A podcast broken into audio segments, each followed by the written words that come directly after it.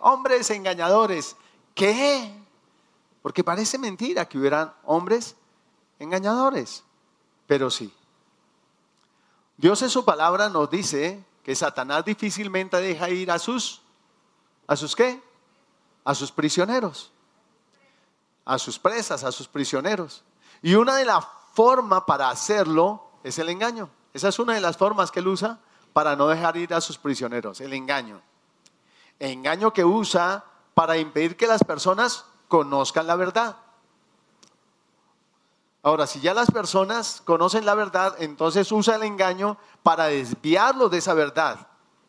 Porque Él no quiere que permanezcamos en la verdad, porque la verdad nos hace libres. Y para ese engaño usa personas, hombres y mujeres, varones y mujeres que se levantan con codicia y deseos de poder en sus corazones. Vamos a 2 de Corintios capítulo 11.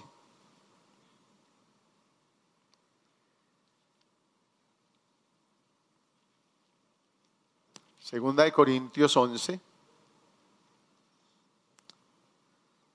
versículo 1 al 3. Dice Pablo aquí, le dice a los corintios, espero que toleren un poco más mis tonterías, mis chocheras de viejito ya. Aguántenlas un poquito. Por favor, ténganme paciencia, pues los celo con el celo de Dios mismo. Los prometí como una novia pura a su único esposo, Cristo. Pero temo que de alguna manera su pura y completa devoción a Cristo se corrompa, tal como Eva fue engañada por la astucia de la serpiente. Y en el versículo 4 él les dice, ustedes van a escuchar y se van a hablar cosas bonitas y ustedes las van a escuchar tranquilos. Vamos ahora al versículo 13 al 15. Y allí les dice, estos individuos, esas personas, son falsos apóstoles, son obreros engañosos que se disfrazan de apóstoles de Cristo. Pero no me sorprende para nada. Aún Satanás se disfraza de ángel de luz. Así que no es de sorprenderse que los que los sirven también se disfracen de siervos de justicia. Al final recibirán el castigo que sus acciones perversas merecen. Ahora, Satanás siempre ha usado el engaño para desviar a la gente y aún usa las escrituras y las desvirtúa. Les cambia algo con tal de hacernos desviar del camino de Dios, con tal que nosotros cojamos un camino diferente, diferente. Ahora, Jesús lo advirtió, estas clases de hombres se levantarían. Mateo 7, 10 15. Mateo 7, 15. El mismo Jesús advirtió antes de que pasara. Claro que eso ya lo había advertido en el Antiguo Testamento. Mateo 7, versículo 15. Dice, ten cuidado de los falsos profetas que vienen disfrazados como ovejas inocentes, pero en realidad son lobos feroces. En la Reina Valera dice, lobos rapaces. Son lobos feroces. Allí estaba advirtiendo Jesús. Luego en el capítulo 24 de Mateo, el capítulo 24,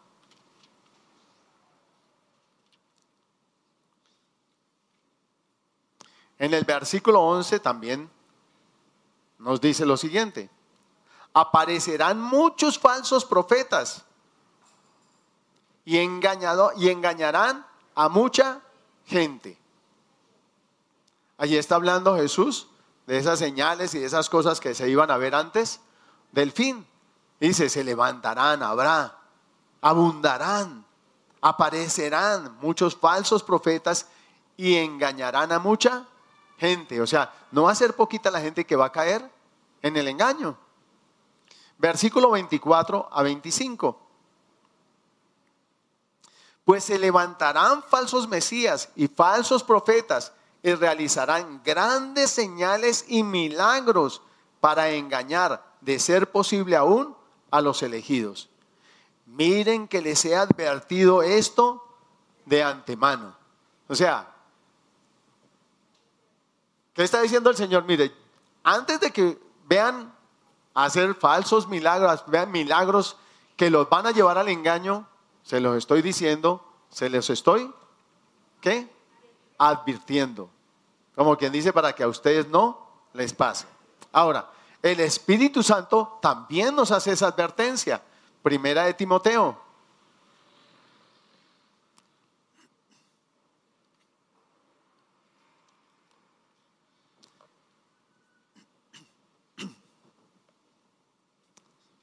Primera de Timoteo, capítulo 4, versículo 1 y 2.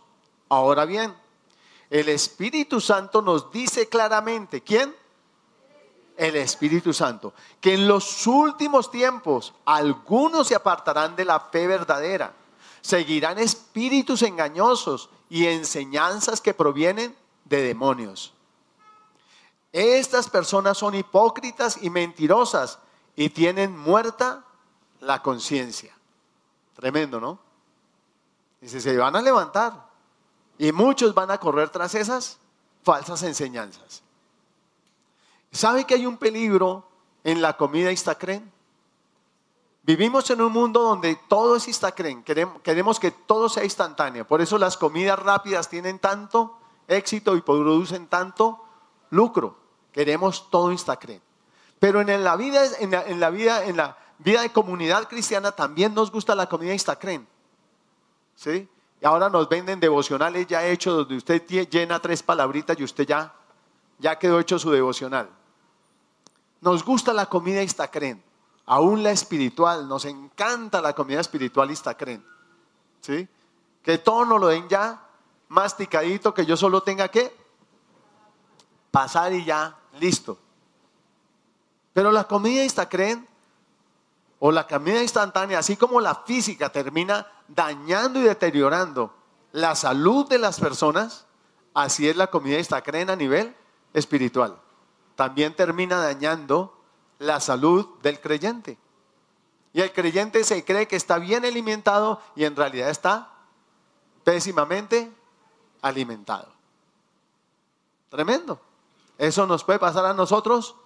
Sí, nos puede pasar a nosotros. ¿A quién no le encanta la comida rápida? ¿A quién no le encanta? No les digo que levanten la mano porque el techo ahí se cae, las manos están haciendo demasiado fuerza hacia arriba. ¿A quién le encanta el brócoli? ¿A quién le encanta la uyama, empoteca? Fascina que usted seguro deja esa hamburguesa con tal de comprar, comerse la uyama. Ahí sí bajaron todas las manos. claro, sabemos y entendemos de los beneficios de esa comida que no es chatarra, pero que no es tan apetecible. Y que nos la comemos y levantamos la mano, sí me encanta, pero cuando nos ponen una, una burguesa al frente, una pizza, un chorizo con arepa, y nos ponen el plato de auyama, a mí me aullama la, la hamburguesa. y, y, ya la, y ya la, la la voy haciendo a un lado, el brócoli, todas esas cosas. Los cuyos, las chuvas. El cocinado yacense. Esa la cuchara queda parada. Pero tiene hartas cosas que son de mucho, mucho alimento. Pero uy, guácale. Espiritualmente nos pasa igual. A veces comemos mucha comida chatarra espiritual. Porque nos da pereza leer la Biblia. Y nos da pereza hacer los devocionales, hacer pequeños estudios y permitir que Dios nos confronte y nos nutra y nos sacie a través de la palabra. ¿Sí? Porque siempre andamos con el plurito, es que no tengo tiempo. Es que yo no tengo tiempo. Pero en realidad si se tiene tiempo, lo que lo tengo es mal administrado, mal invertido. Entonces hay que tener cuidado. Y por eso el Señor nos está haciendo esas advertencias. Porque si hay alguien presa de los virus, es una persona mal alimentada. Si hay alguien que es fácilmente presa de las bacterias, de las infecciones, son las personas mal qué? Mal alimentadas. Y espiritualmente es igual. Eh, las personas mal alimentadas son fácil presa del engaño. Porque solo por el uso de la palabra yo puedo discernir entre lo bueno y lo malo, entre lo santo y lo profano, entre lo que proviene de Dios y lo que no proviene de Dios. A Nehemías un profeta se levantó, lo contrataron para que le profetizara. Y él dijo, no, no, no, no, Dios jamás me mandaría hacer eso. Y pudo discernir que ese hombre había sido contratado para engañarlo y llevarlo a hacer algo que Dios jamás le mandó le mandaría hacer. Pero ¿por qué pudo discernir eso Nehemías? Porque él leía la palabra, porque él tenía intimidad con Dios y pudo discernir. Si él no hubiera discernido eso, pues cae en el engaño. Y es solo por el uso de la palabra que podemos tener ese discernimiento y por la intimidad con el Espíritu Santo que Él me dice, ojo, pilas. Él me campanea, pero si yo no tengo intimidad con Él, pues no lo escucho. Eso es como cuando usted está en la casa y timbran. Y usted está tan distraído que no escucha. Y todos, y por allá en la familia dice alguien, oiga, ¿timbraron? No, yo no escuché nada. No, yo tampoco, no, yo tampoco, no, yo tampoco. Ah, bueno, y, se, y sigue ahí, de pronto vuelven a timbrar. Si ve, les dije que timbraron. ¿Y por qué no se levantó a mirar? Porque puso su confianza en los que estaban, ¿qué? Distraídos alrededor. Dice la palabra que el avisado ve venir el mal y se aparta. Pero para uno ser avisado tiene que ser atalaya y poder discernir ese mal que viene. Amén. Y solo por el Espíritu puede hacerlo. Ahora, no solo Jesús advirtió, no solo el Espíritu Santo advirtió, Pablo también nos advierte al respecto. Vamos a Romanos capítulo 16. Romanos capítulo 16.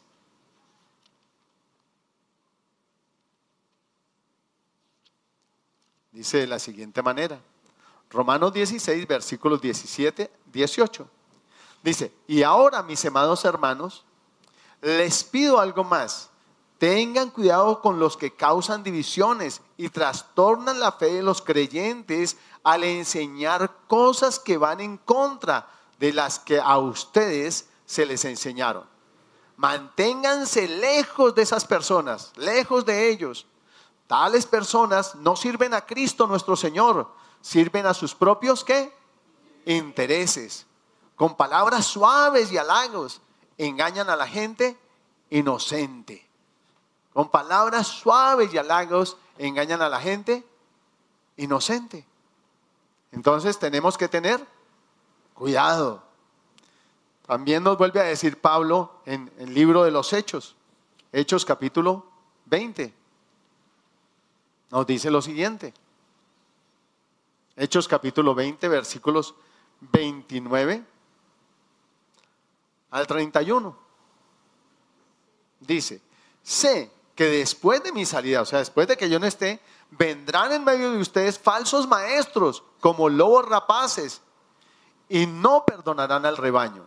Incluso algunos hombres de su propio grupo se levantarán y distorsionarán la verdad para poder juntar seguidores.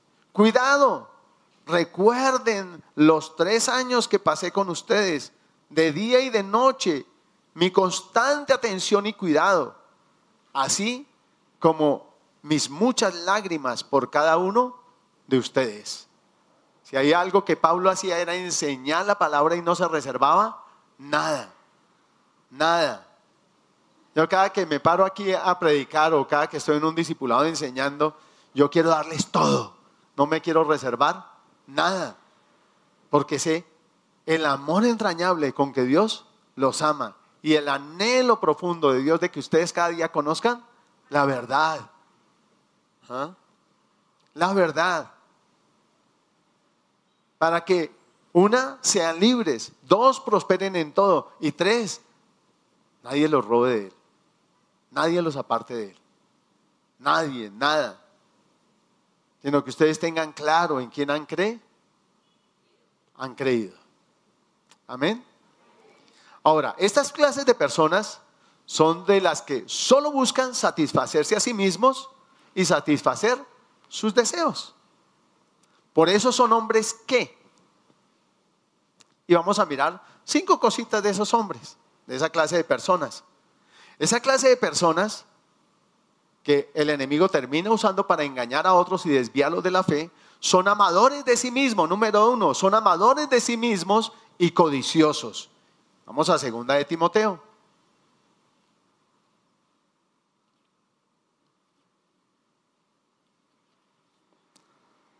Segunda de Timoteo.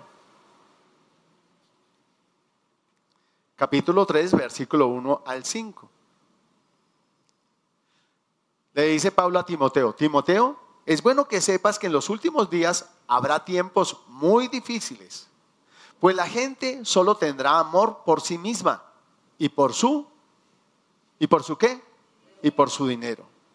O sea, solo se van a hablar a, amar a sí mismas y a sus riquezas. Serán fanfarrones y orgullosos, se burlarán de Dios, serán desobedientes a sus padres y malagradecidos. No considerarán nada sagrado.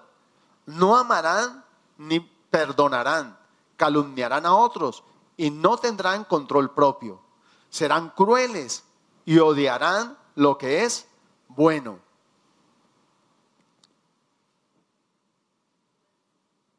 Traicionarán a sus amigos, serán imprudentes, se llenarán de soberbia y amarán el placer en lugar de amar a Dios.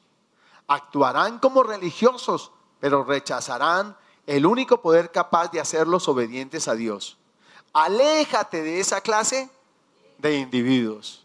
Hallamos dos citas en las que nos dice que aléjese, apártese, sepárese de esa clase de personas. De esa clase de personas. Entonces miren las características de una persona que termina siendo usado por el enemigo. Ahí dice muchas cosas. Serán odiadores, van a calumniar, pero ante todo, amadores de sí mismos y de sus bienes. Entonces siempre van a estar procurando satisfacerse a sí mismo y de ahí de ese amor a sí mismo y a sus bienes es que vienen las otras cosas que los identifican.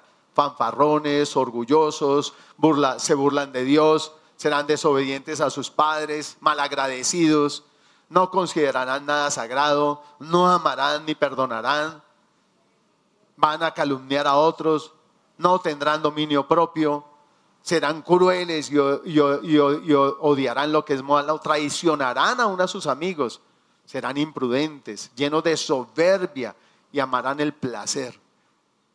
Pero todo eso se desprende de, de amarse a sí mismo y amar sus bienes.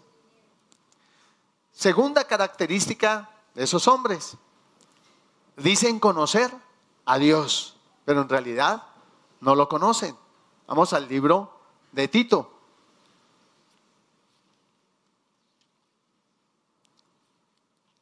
Tito, en el capítulo 1, versículo 10 al 11. Pues hay muchos rebeldes que participan en conversaciones inútiles y engañan a otros. Me refiero especialmente a los que insisten en que es necesario circuncidarse para ser salvo. Hay, eh, Tito, ah, Tito, uno al once, listo, ya, ya, ya. Hay que callarlos porque con su falsa enseñanza alejan a familias enteras de la verdad y solo lo hacen por dinero. Solo lo hacen por dinero. Y luego en el versículo 16, tales personas afirman que conocen a Dios, pero lo niegan con su manera de vivir. Son detestables y desobedientes, no sirven para hacer nada bueno. O sea, dicen conocer a Dios, pero ¿qué dice Pablo? Con sus acciones lo niegan. Y es que la vida de uno tiene que ser una vida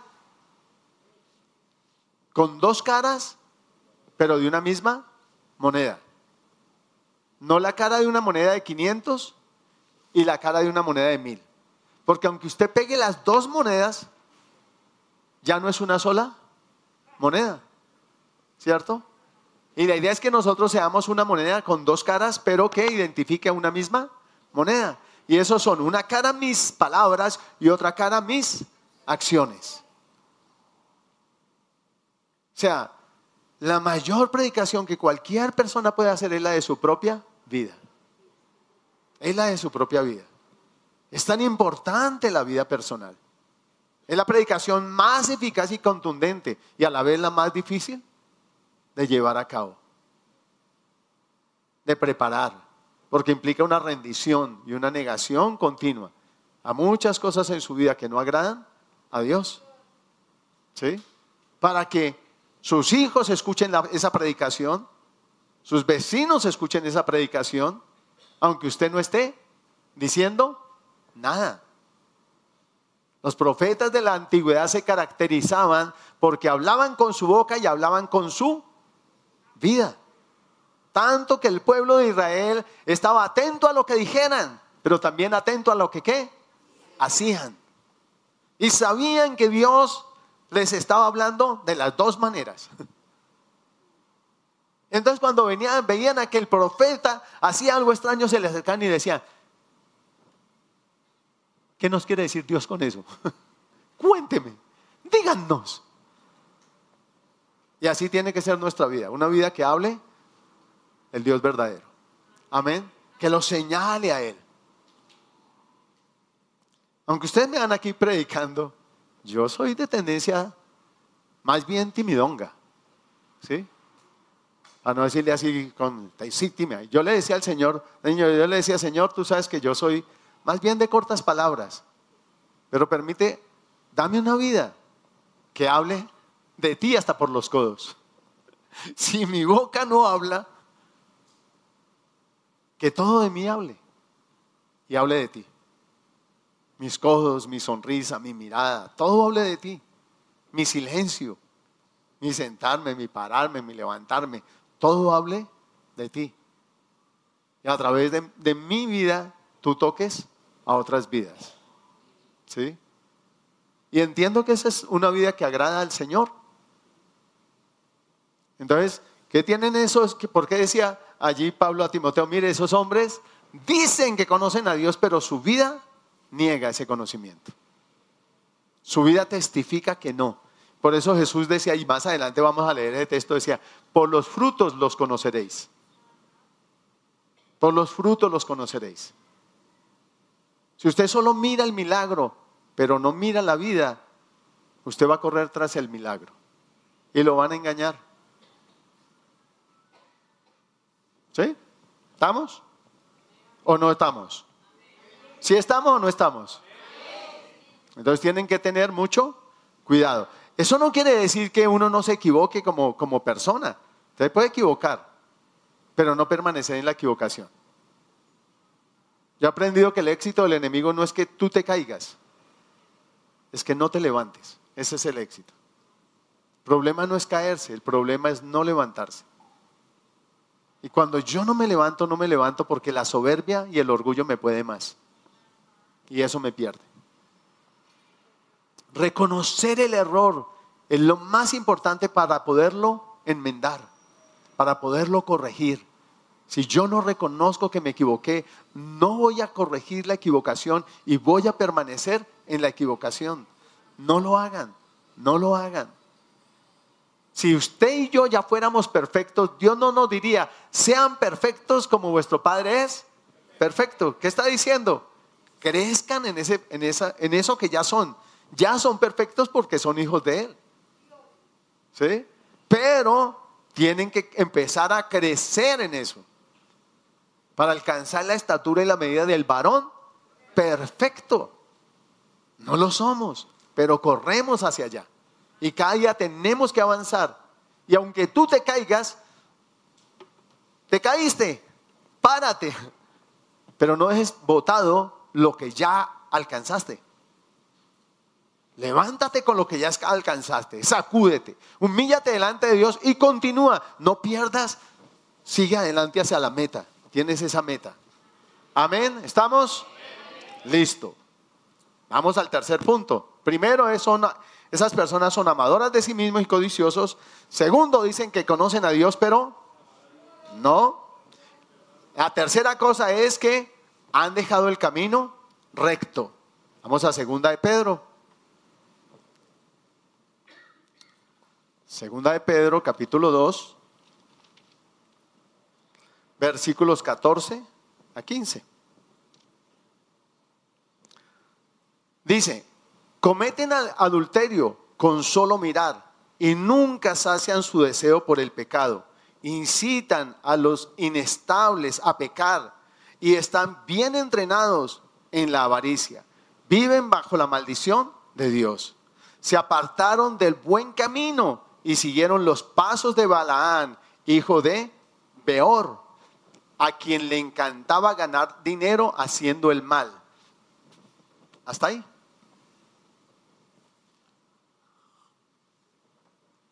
Ahora, ¿Balaán fue usado por Dios? Sí.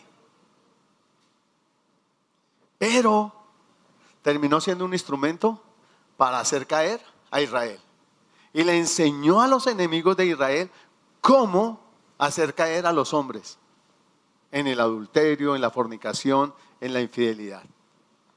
Tremendo, ¿no? Y la palabra nos dice, ojo, no hay ustedes caigan en la misma condenación de Balaán. Tengan cuidado. ¿Sí? Que no terminen siendo un instrumento del enemigo. Entonces, porque yo siempre voy a terminar desviando a la gente si yo no estoy siguiendo al Señor, siguiendo sus pesadas, y estoy en orgullo y en prepotencia, voy a terminar trazando mi propio camino. Y cuando yo empiezo a, tratar, a trazar mi propio camino, empiezo a ganar adeptos para mí, para que me sigan a mí. Y cuando me siguen a mí, si yo no llevo el camino correcto, puede ser un camino paralelo al del Señor, entonces yo voy a, perderme con todas esas personas que me siguieron. ¿Sí estamos? Entonces tengo que tener cuidado, porque esas personas han dejado el camino recto. Ahora, yo tengo que conocer ese camino para que nadie me desvíe. ¿Estamos? La siguiente cosa es que esas personas son avaros. Segunda de Pedro 2, 1 a 3. Dice, en Israel antigüedad también hubo falsos profetas, tal como habla falsos maestros entre ustedes. Ellos les enseñarán con astucia herejías destructivas y hasta negarán al Señor, quien los compró. Esto provocará su propia destrucción repentina. Habrá muchos que seguirán sus malas enseñanzas y su vergonzosa inmoralidad. Y por culpa de estos maestros se hablará mal del camino de la verdad. ¿Está pasando eso hoy? Sí. Dice, llevados por la avaricia, inventarán mentiras ingeniosas para apoderarse del dinero de ustedes. Pero Dios los condenó desde hace mucho y su destrucción no tardará en llegar. Y hay que ver como hombres usan la palabra y la tuercen para repetir dinero de una manera impresionante. Y uno dice, wow, ¿cómo cayeron ahí? O sea, ¿qué voltereta le dieron a la palabra para llegar al punto de pedir dinero? Porque es como si solo predicaran con el propósito y el fin de recaudar. Y es triste. Una vez escuché, por pura casualidad, una predicación, wow, acerca de ser libre de la maldición. Y cuando llegó la hora de la, de la, de la, de la, de la administración, traigan la ofrenda para que sea libre de la maldición. Y yo, ¿what? ¿What? ¿Qué? ¿Acaso Jesús no se hizo maldito para que yo fuera bendecido? Pero aquel hombre estaba aquel predicador estaba cambiando a Cristo por una ofrenda. Cristo fue, es la ofrenda por todo. Él lo hizo libre de la maldición. Si usted cree en Cristo, usted es libre de la maldición. Más si usted cree en Cristo, usted con Cristo fue crucificado, muerto y sepultado. Ese hombre pecador que merecía toda la maldición está muerto, está sepultado. Es más, cuando usted fue bautizado, eso es lo que representa el bautismo, que con Cristo murió, con Cristo fue sepultado, pero con Cristo fue levantado a una vida qué? Nueva, a una vida nueva, libre en Cristo. Y si usted es nuevo, y todas esas cosas viejas pasaron, que eran las que traían la maldición sobre su vida, ¿Cómo es que tiene que presentar otra ofrenda para ser libre de la maldición? Pregunto yo, no sé. ¿Cómo es? Si alguien aquí vivió cosas de Pablo Escobar y ahora yo resentido voy a la tumba de él y empiezo a maldecirlo, ¿eso lo afectará? No. ¿Cierto que no? Porque ese hombre homicida está qué? Muerto. Es más, todos los casos contra él se cerraron.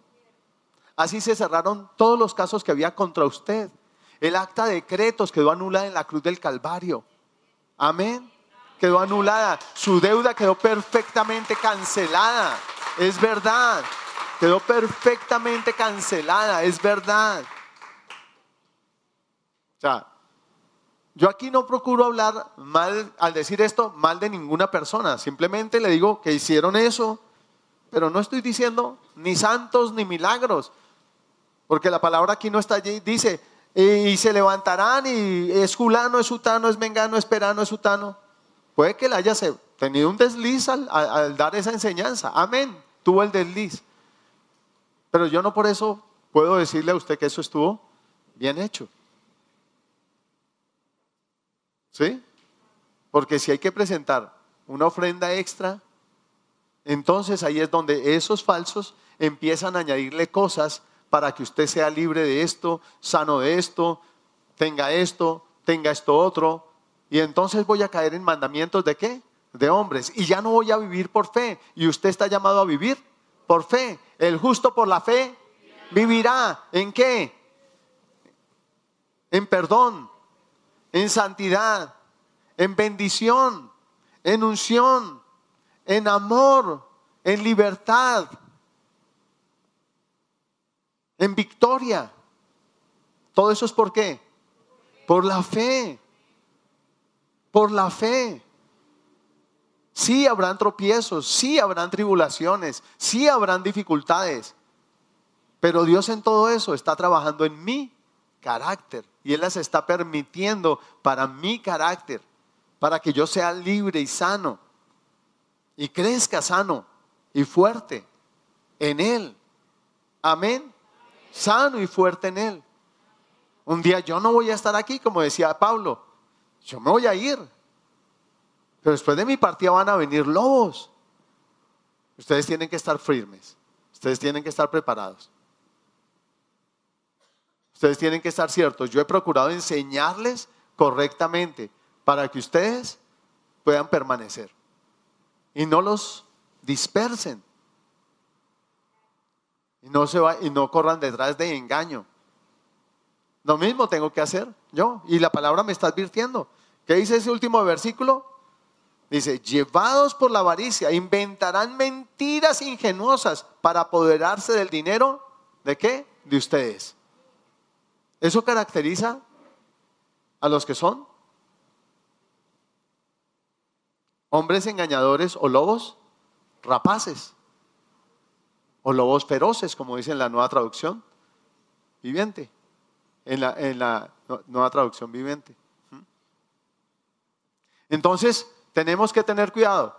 ¿Por qué el Espíritu Santo nos advierte? ¿Por qué nos advierte Jesús y por qué nos advierte Pablo? Hombre, porque eso es muy serio. Y porque lo más serio y lo más preciado que usted tiene es tan grande salvación. No la podemos descuidar. No la podemos desperdiciar. Esa es su meta suprema, la salvación. La meta suprema suya no es ser millonario. Si Dios lo hace millonario, amén. Si Dios no lo hace millonario, amén. Si Dios lo sana, amén. Y si Él no lo sana, amén. Pero sano, pobre, millonario o enfermo, su meta es ser qué? Salvo. Y eso implica que yo persevere hasta, hasta el fin, sin que me deje desviar, ni de novedades ni de nada.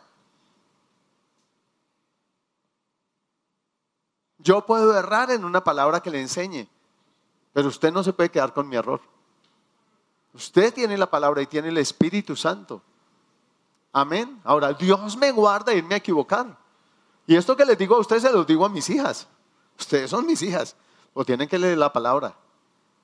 Ustedes tienen que comer la palabra. Ustedes tienen que intimar con Dios. Porque yo no estoy exento de qué? De equivocarme. ¿Estamos o no estamos? Amén. Deuteronomio 13, 3 a 5.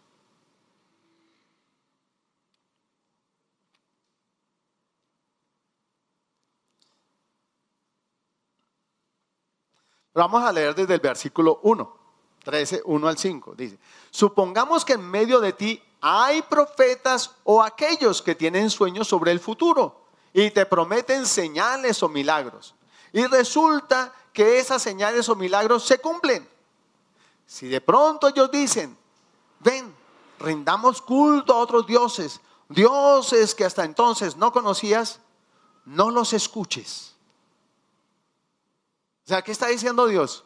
Si se llega a levantar entre ustedes profetas, y profetas que te dicen algo y eso se cumple, pero ellos te dicen, vengan y hagamos tal cosa, te mandan a hacer algo que yo no te he mandado a hacer. Dice, ¿qué dice? No los escuches. No los escuches.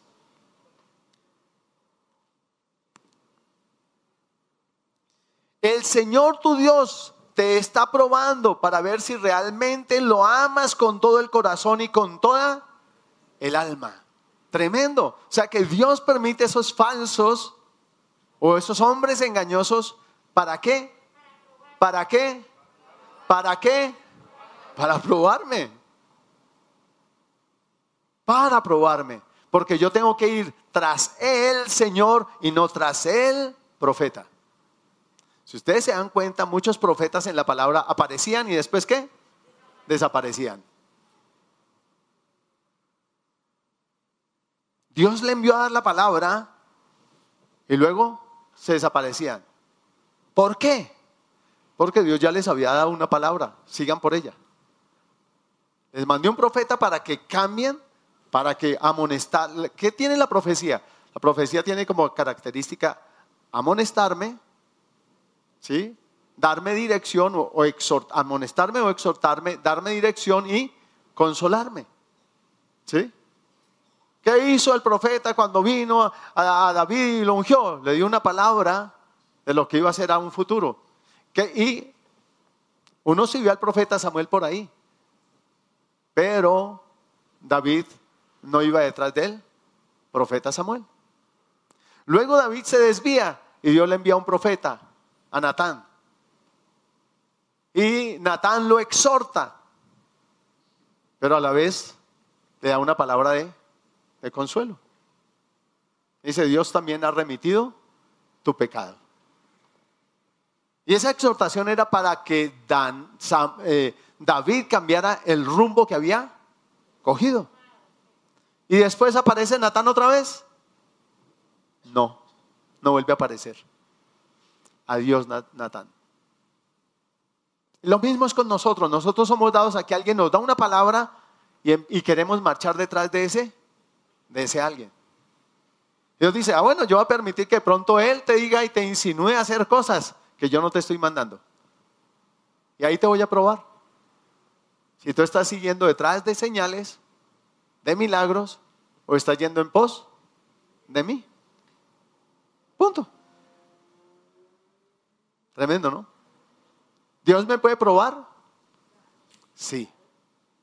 Dios me puede probar. Pero sigamos. Para probar mi corazón, y mi alma, si me amas de todo corazón y con toda tu alma. Sirve únicamente al Señor Dios, tu Dios, y teme solamente a Él. Obedece sus mandatos, escucha su voz y aférrate a Él. Los falsos profetas o los soñadores que traten de descarriarte serán ejecutados porque fomentan la rebelión contra el Señor tu Dios, quien te libertó de la esclavitud y te sacó de la tierra de Egipto, ya que tratan de desviarte del camino que el Señor tu Dios te ordenó que siguieras. Tendrás que quitarles la vida. De esa manera eliminarás la maldad que hay en medio de ti. Ay, pastor, y entonces ahora tengo que andar armado disparándoles. No. ¿Cómo los matas? Pues hombre, apartándote de ellos. No los haga parte de tu vida. No los hagas un anillo en tu vida. No, tú tienes que caminar en pos de quién? De aquel que es el camino, de aquel que es la puerta. Cuando tú vas para tu casa, tú vas por un camino que te lleva a una qué? A una puerta. ¿Es así o no es así? Tú vas por un camino que te lleva a una puerta. ¿Cuál puerta? La de tu casa. ¿Sí? Jesús dijo, yo soy el camino, pero también la puerta. Si quieres entrar, tienes que venir por ese camino que soy yo y entrar por esa puerta que soy yo. Amén. Soy el camino, soy la verdad, soy la vida. ¿Listo? Y es difícil seguir ese camino si no le conozco a Él porque Él es el camino. Y es difícil entrar por esa puerta porque Él es la puerta. Y es difícil seguir esa verdad porque Él es la verdad. ¿Para dónde mira? Cuéntenme, ¿para dónde podemos mirar? Si tú y yo andamos en Él, vamos a recibir todo lo que Él tiene para nosotros, porque ese camino no nos dejará perder. Y ahora la palabra está siendo escrita en nuestro corazón. Es parte de ese nuevo pacto al que accedemos por gracia. Tú estás creciendo en él. Y esa palabra escrita en tu corazón no te dejará desviar ni a derecha ni a izquierda y siempre te conducirá allá. El mismo Espíritu Santo te llevará al lugar santísimo, al que tienes entrada por la sangre del Cordero. Amén. Entonces, esos hombres eran amadores de sí mismos y codiciosos, dicen conocer a Dios, pero no, han dejado el camino recto, son avaros y buscarán despojarte a ti de todo. Pero antes de, eso, déjame buscarles una cita que está en el Salmo 105, para que pasemos al siguiente punto, es que hablan con jactancia. Y vamos a hablar aquí de algo que dice de José. Luego envió a un hombre a Egipto delante de ellos. Salmo 105, versículo 17. Luego envió un hombre a Egipto delante de ellos, a José, quien fue vendido como esclavo. Le lastimaron los pies con grilletes y en el cuello le pusieron un collar de hierro. Hasta que llegó el momento de cumplir sus sueños, el Señor puso a prueba el carácter de quién? De José. Entonces el faraón mandó a buscarlo y lo puso en libertad. El gobernante de las naciones le abrió la puerta de la cárcel. Hay un tiempo en que Dios va a cumplir su propósito en ti, pero mientras tanto Él te está ¿qué? Forjando, formando, para que cumpla su propósito. Si Dios no lo forja, si Dios no lo forma, y José llega a estar al mando de todo, era el Señor de Egipto, le da un golpe a Egipto, al faraón, perdón, manda matar a sus hermanos y deja morir de hambre a Potifar y su familia. Porque hubiera usado su posición para vengarse y ya no hubiera sido una bendición. ¿Y por qué lo hubiera sido? Porque no tendría un carácter sano, correcto. Entonces Dios te va a probar. Porque podemos decir fácilmente, ¿y Dios entonces para qué permite esos falsos? Porque Él necesita qué? Probarte. Probarte. Porque si no, podemos usar mal los dones. Podemos usar mal la autoridad y el poder que Dios nos da. Porque el carácter con falencias nos va a desviar. Si no, pregúntele a Sansón. ¿Cómo las falencias de carácter? No fue la falta de unción, ni el respaldo de Dios. Fue un corazón no sano lo que llevó a, a, a Sansón a perecer con la misma muerte de los filisteos. ¿Pudo haber muerto en paz y sana vejez? Sí. Pero nunca se rindió a Dios para trabajar en su, ¿en su qué? En su carácter, en sus falencias, para ser transformado, para ser cambiado. Y eso no te va a pasar a ti y no me va a pasar a mí. Amén. Porque estamos dispuestos a que Dios trabaje con, con nosotros. Amén. Y por último, la última cosa es que hablan con jactancia. Volvamos a segunda de Pedro.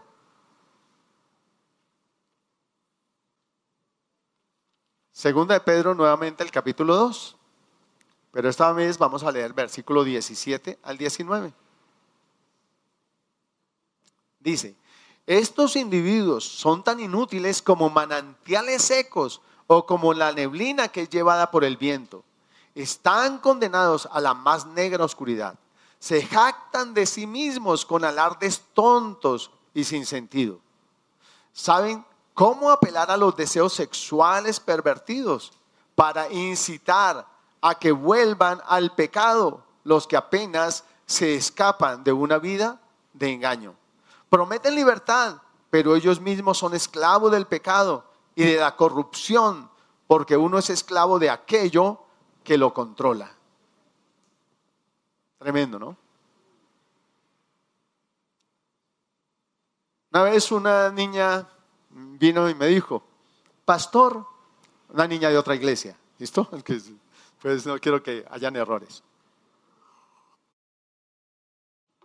Me dijo, pastor, ¿está bien que el pastor cuando ora y me va a ministrar me ponga la mano aquí?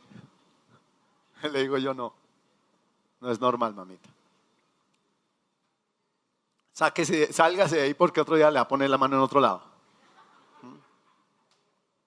No, él no tiene por qué ponerle la mano aquí. Se la puede poner aquí, se la puede poner aquí, se la puede poner en la espalda.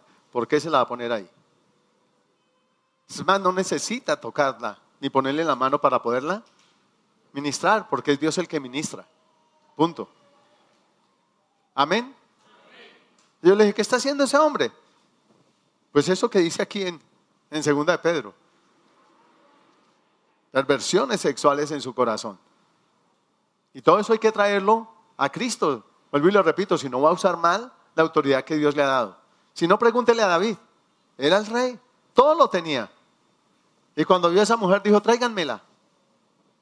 Mi señor es casada, tráiganla. Mi señor, su marido está allá en la guerra, tráiganla. Soy el rey, punto. Es que la quiero conocer. Y él no se presentó. Esa palabra conocer habla de intimidad.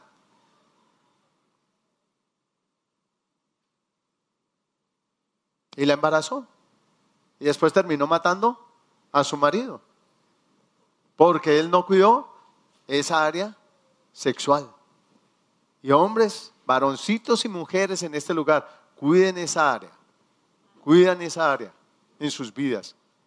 No se den lujos que no se deben dar porque terminan siendo esclavos. Mire lo que le costó a David esa pequeña, ese pequeño desliz, un desliz real, una cana real al aire.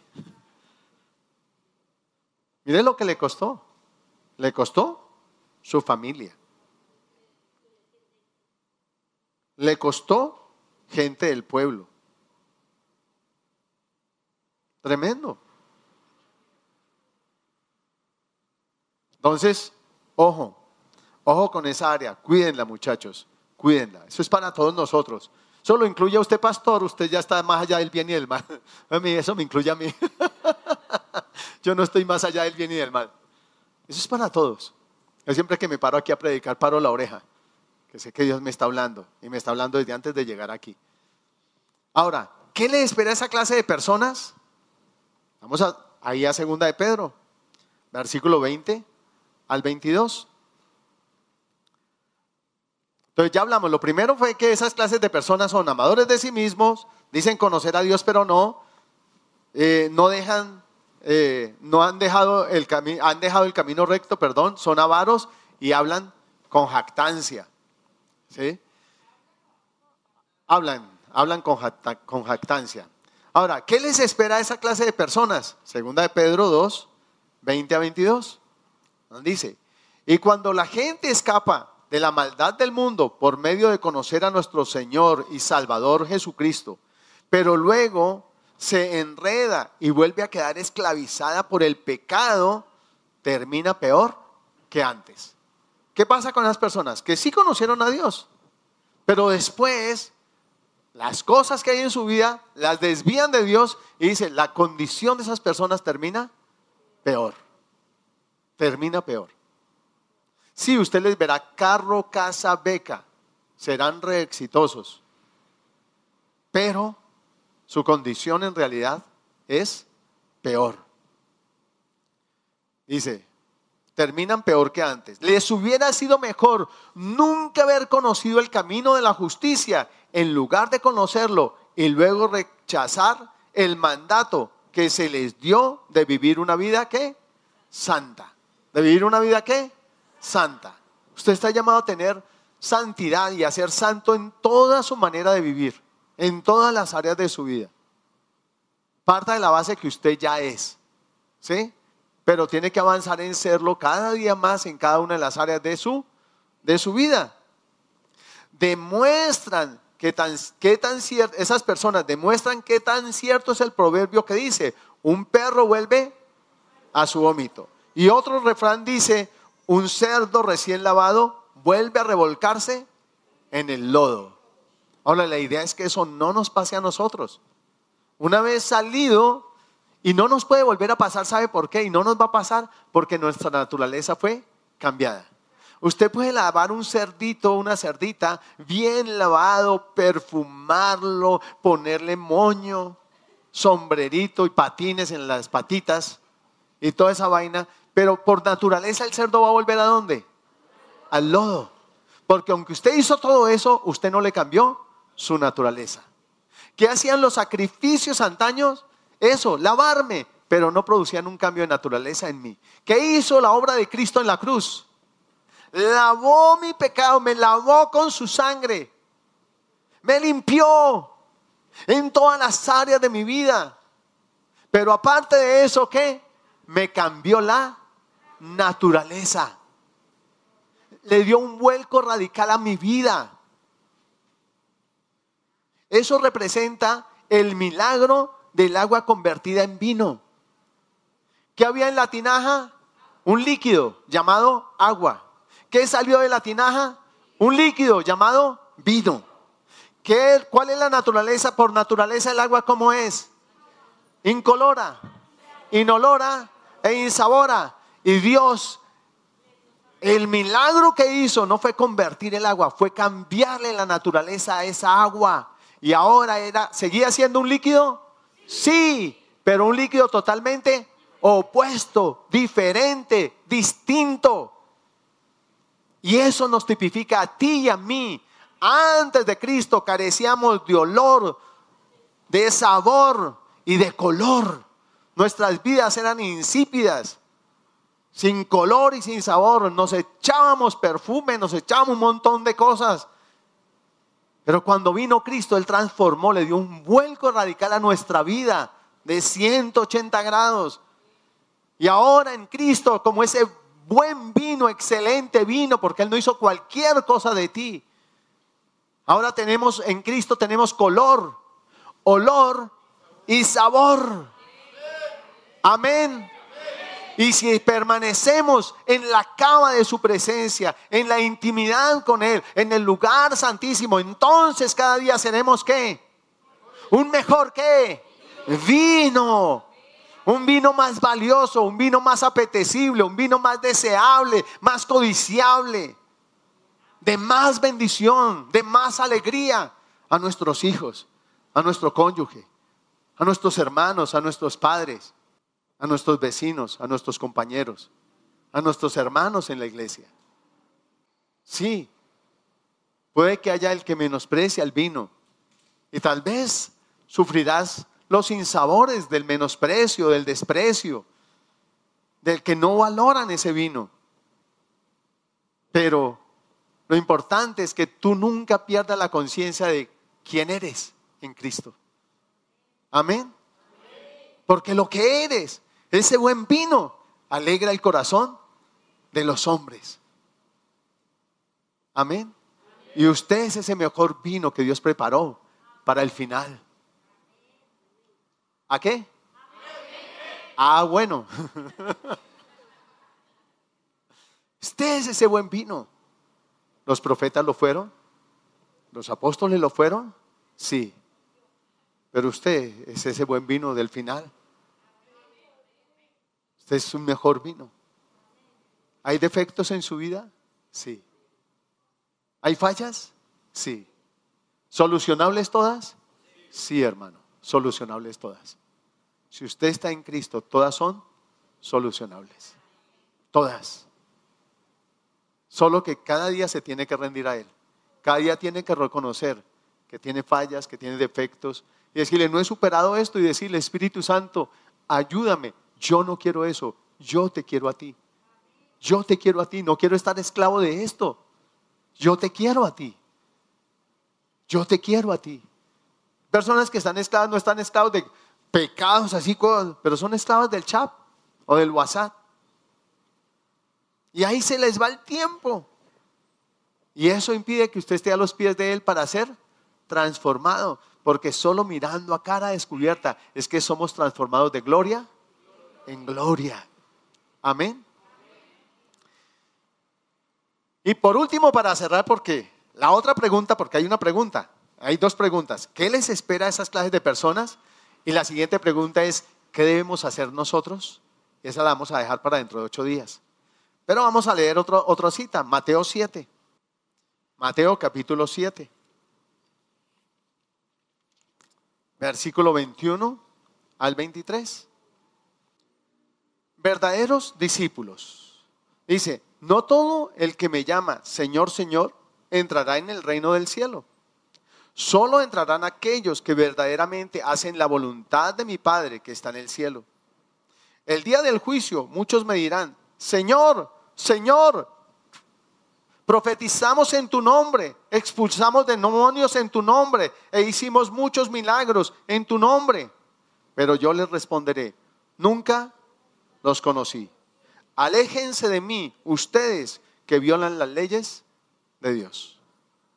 En otra versión, la Reina Valera dice, hacedores de maldad.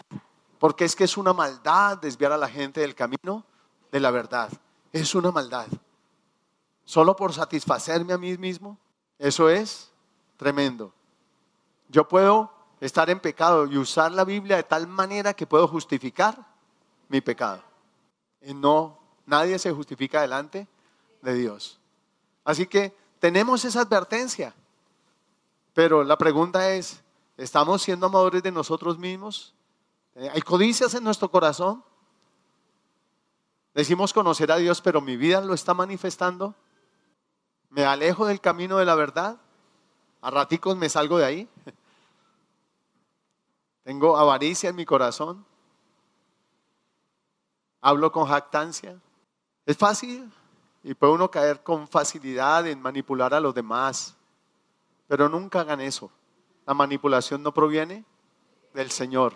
¿Men? Guárdense, cuídense. Pero ante todo, tengan un corazón agradecido hacia Dios. Quieran agradar. La gratitud siempre los llevará a agradarlo y hacerlo aquello que le agrada. Y no será una carga. Porque cuando uno está agradecido, no es una carga servirle a aquel con quien uno está agradecido.